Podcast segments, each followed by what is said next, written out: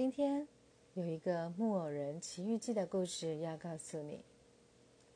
木偶人他总是过着被操控的日子，他做的任何动作都不需要动头脑，都会有人操控他，给他命令，让他做出每一个动作。但有一天，操控他的线断掉了，主人觉得这个木偶人坏掉了，已经没有任何的用处。于是将它丢弃在一旁。木偶人此时已经忘了该如何用自己的双脚走路，甚至于连他下一步该往哪里去都不知道。正当他很迷惘的时候，他遇到了一个布偶娃娃。这个布偶娃娃曾经是某个小男孩的玩具，但玩具玩久了腻了，没有新鲜感了，被丢弃在一旁。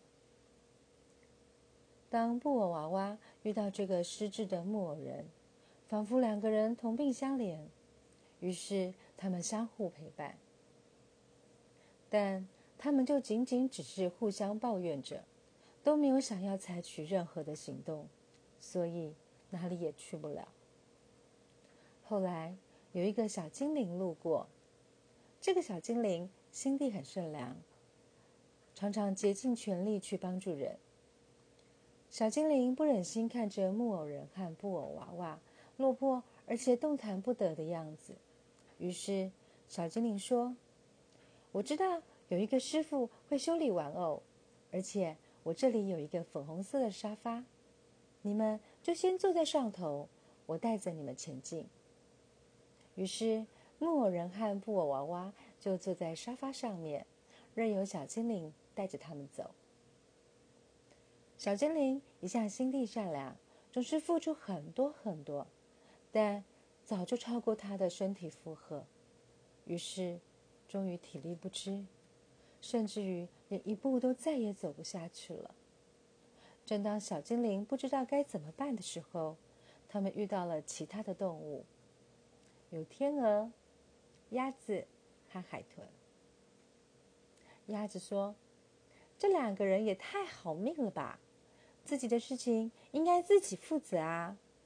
酸了几句，又投以冷漠的眼神，就在旁边看好戏了。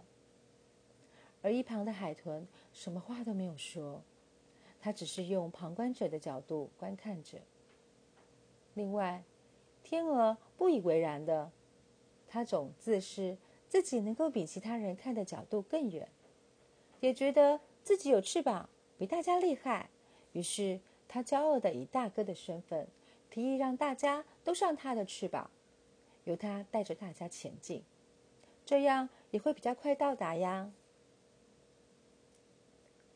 故事就到这里喽。